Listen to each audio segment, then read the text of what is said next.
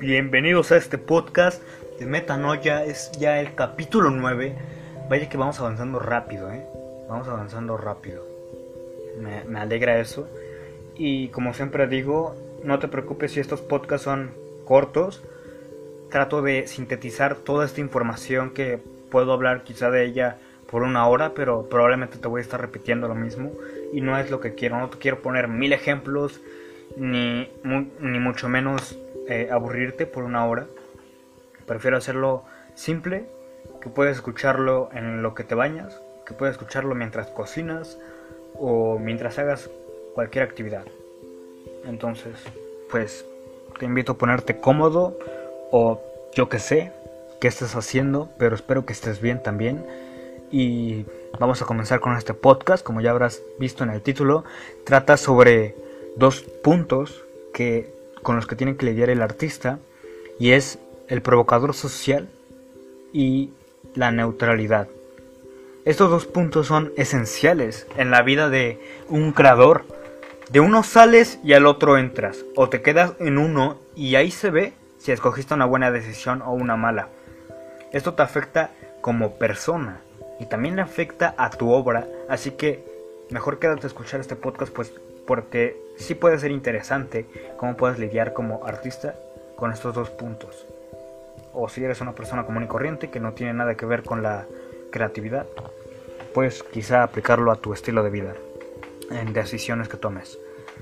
Entonces, un provocador social, según George Lewis en su libro Damn Good Advice, que la traducción literal sería Malditos Buenos Consejos, eh, es aquel que atenta contra el status quo desde su, desde su trinchera y logra cambiar todo.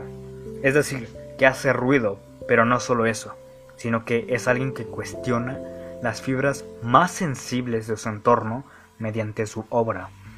Son propuestas fuertes que logran trascender por toda su carrera cosas que cambian un paradigma.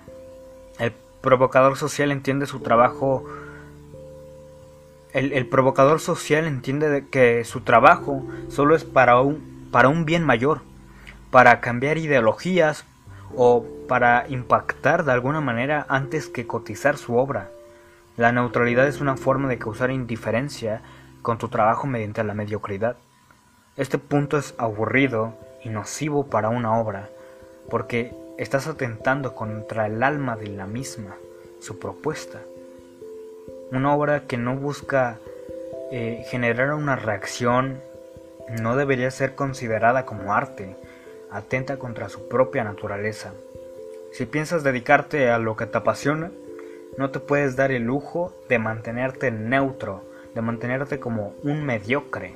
La misma palabra lo, dice, eh, es una palabra compuesta, medio cree, o sea, mediocres, te quedas en un punto intermedio la gente no ama u odia tu trabajo, entonces no has hecho lo suficiente. Encuentra una maldita propuesta o mejor no pierdas tu tiempo. Grábate esto.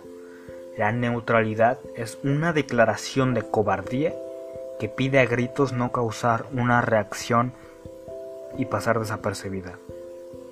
El provocador social entiende que para ser el campeón y establecer, sus propuestas, primero debe noquear al actual campeón y eliminar ideales.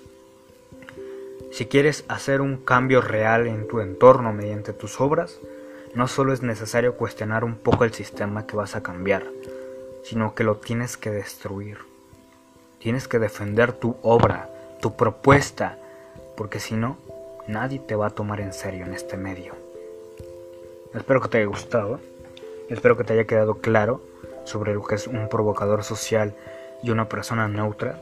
Busca no quedarte eh, como una persona neutra porque entonces vas a llevar tu carrera al total fracaso si te quieres dedicar a esto de la creatividad. Es mejor ser un provocador social, ya que como te digo, una obra no busca no ser ni amada, no busca ser odiada. Ya que como te digo, una obra no le importa si es odiada o es amada, importa que tenga una reacción. Lo de menos es lo que diga la gente de lo que hiciste. Lo más importante es que no causes indiferencia y que a la gente no voltee ni siquiera a ver lo que trabajaste por meses. Eso sí es peligroso porque pues te vas a llevar a la quiebra si no entiendes este punto. Tienes que meterte con con puntos quizá críticos en esos tiempos de crisis, pero es necesario si quieres vivir de esto. Espero que te haya gustado y nos vemos hasta el siguiente podcast. Hasta luego.